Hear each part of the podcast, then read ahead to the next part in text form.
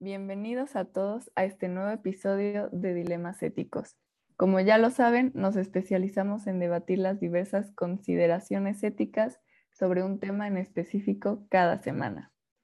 El día de hoy tenemos un tema sumamente interesante, los senotransplantes. No se preocupen, si no habían escuchado este término antes, les explicamos en qué consiste. De acuerdo al diccionario médico, Senotransplante se define como trasplante efectuado entre miembros de diferentes especies y por tanto con una gran disparidad genética. Entonces vamos a profundizar sobre el problema. Durante los últimos años se ha impulsado a la comunidad científica a utilizar la experimentación animal, específicamente la modificación genética en animales con el propósito de sustituir los trasplantes de órganos con humanos esto se debe a la alta demanda de órganos, tejidos y células dentro del campo medicinal. Por lo tanto, nuestro objetivo con la discusión de hoy es identificar y analizar las posibles consideraciones éticas de usar la experimentación animal dentro del campo medicinal, específicamente en los senotransplantes, guiándonos principalmente por nuestra pregunta de investigación. ¿Hasta qué punto es éticamente válido que los seres humanos usen a los animales como una alternativa para los trasplantes de órganos? Para comenzar, les traigo una noticia impactante. El histórico trasplante a un humano del riñón de un cerdo genéticamente modificado. Así es. La operación se llevó a cabo en el Centro Médico Langone Health en la Universidad de Nueva York el trasplante fue realizado en una paciente declarada con muerte cerebral, un detalle importante para nuestra discusión, por el doctor Robert Montgomery. El riñón del cerdo genéticamente modificado fue trasplantado con éxito a la paciente y durante dos días se hizo un seguimiento constante realizando diversas pruebas y controles. De acuerdo al artículo por el país, el cirujano estadounidense ha afirmado que el trasplante funcionó incluso mejor de lo que esperaba, y que muchos riñones de personas fallecidas no funcionan de inmediato. Este funcionó enseguida. Esta noticia es un ejemplo perfecto de nuestro dilema ético y por lo tanto podemos comenzar a discutir las diversas implicaciones. Sabemos que la experimentación con animales lleva años desarrollándose y más en el campo médico. De acuerdo al área de investigación de la Universidad de Stanford, se establece que la experimentación con animales ha contribuido al entendimiento de la progresión, tratamiento y cura de diversas enfermedades. Por ejemplo, los ratones han contribuido significativamente al desarrollo de tratamientos para el cáncer de mama. Los peces cebra son modelos efectivos para el estudio de hemofilia. Los gatos han ayudado a comprender mejor trastornos como el síndrome de muerte infantil súbita, apnea del sueño y epilepsia. Pero, ¿hasta qué punto es éticamente correcto o aceptable la experimentación con animales dentro de la medicina? ¿Los trasplantes de órganos serían igual de aceptables? ¿Qué consecuencias pueden traer estas prácticas? Para esto se tomaron en cuenta diferentes fuentes como lecturas que vimos durante este curso, la persona y el respeto de la vida humana, diversas posturas filosóficas que influyen en el razonamiento bioético y aportes para una bioética medioambiental y la cohabitabilidad. Estas lecturas las escogimos porque tienen que ver con el tema antes mencionado. A continuación, discutiremos sobre este tema viéndolo desde un punto de vista ético y apoyándonos de las fuentes que mencionó anteriormente mi compañera. Se debe respetar la vida de otros seres como se respeta la vida humana y de la misma manera respetar la de los demás. Debemos pensar si nuestras acciones llegan a tener límites y si lo que hacemos llegar afecta la, integridad corporal, ya que según Grecia, la sociedad contemporánea llega a ofender esta integridad. De igual forma, se debe respetar a uno mismo y a su integridad de la misma manera que la de los demás. Es decir, que no podemos corromper la integridad del otro, ya que la vida física muestra un todo único, existencial y ontológico con la persona. Según Tarasco, existe una responsabilidad ante la vida y la de otras especies, Esto con base a una jerarquía que crea valores armónicos. Se debe conocer la esencia del valor que tiene la vida y también el saber científico que existe dentro de la misma. Porque es cierto que toda persona posee una esencia que pertenece al mundo físico y esto se relaciona con la libertad, ya que para tener libertad tienes que tener un buen conocimiento de tus actos para no corromperla del otro. A diferencia de esto, Blas y Sánchez dicen que uno tiene que aprender a redefinir los problemas y las condiciones que tienen los mismos.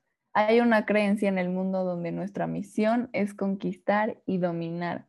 También se establece que debe de haber una correlación hombre-medio natural como una unidad de supervivencia. Pero la verdad es que en realidad se ubicaron con conciencia participativa en el entorno, por lo que genera una disociación entre la naturaleza y su cultura. Se tienen que entender los términos de una corresponsabilidad. Y habiendo establecido estas posturas, podemos resaltar algunos de los argumentos que nos propone Matthews en un artículo reciente sobre la responsabilidad ética de usar órganos animales para uso humano. Este artículo está súper interesante y aquí se presenta una cita del doctor Montgomery que dice así, si nos imaginamos que los órganos humanos son el combustible fósil para el suministro de órganos, entonces los riñones de cerdo son equivalentes a combustible solar o eólico, sostenible e ilimitado. Es un punto interesante porque es cierto que en Estados Unidos alrededor de 43 mil personas mueren al año por falta de donadores de riñón. Y es cierto que los riñones de cerdo pueden bajar ese número a cero. Sin embargo, no podemos dejar de ver el otro lado de la moneda, ya que eso equivaldría a más de 30 mil cerdos muertos al año. Tenemos que cuestionar el valor moral de esta situación, ¿qué valores estaríamos demostrando? ¿Realmente sería a favor de la vida si adoptamos una posición antropocéntrica? Puede que los xenotransplantes representen un bien ontológico, pero esto no lo hace moralmente bueno, como se menciona en la lectura de Mary Jane, el bien y el valor. Otro punto que considero importante que discutamos es la parte de la libertad del ser humano. De acuerdo al mismo artículo de Vox, las estadísticas muestran que en el 2020 solo hubo alrededor de 5.000 donadores de riñón, mientras que la lista de espera superaba los 106.000 pacientes. Obviamente nadie tiene la obligación de donar sus riñones y existe la libertad de decidir si alguien quiere hacerlo o no. Pero lo interesante es la parte de la responsabilidad humana.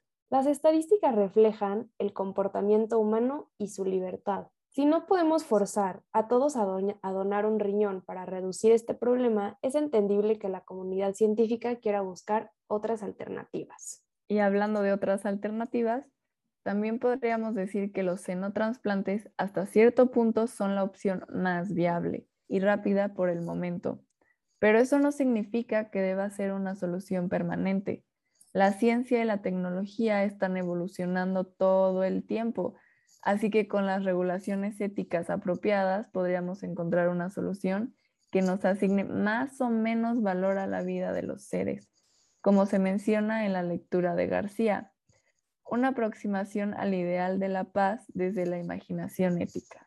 Se busca crear alternativas, las cuales no necesariamente son equivalentes a ideas utópicas, pero que mantienen una, visión ética para resolver un problema. Asimismo, de acuerdo a un texto por Moe, se menciona un punto interesante. Un cambio importante sería incrementar el nivel de éxito de las operaciones de trasplantes, ya que muchos de los pacientes que están en la lista de espera son para repetir el procedimiento tras un fallo en el trasplante. Esto hablaría más bien de una medida preventiva para reducir el número de órganos requeridos y disminuir la demanda de estos. De la misma manera, los implantes artificiales también están siendo desarrollados cada vez con más frecuencia y precisión.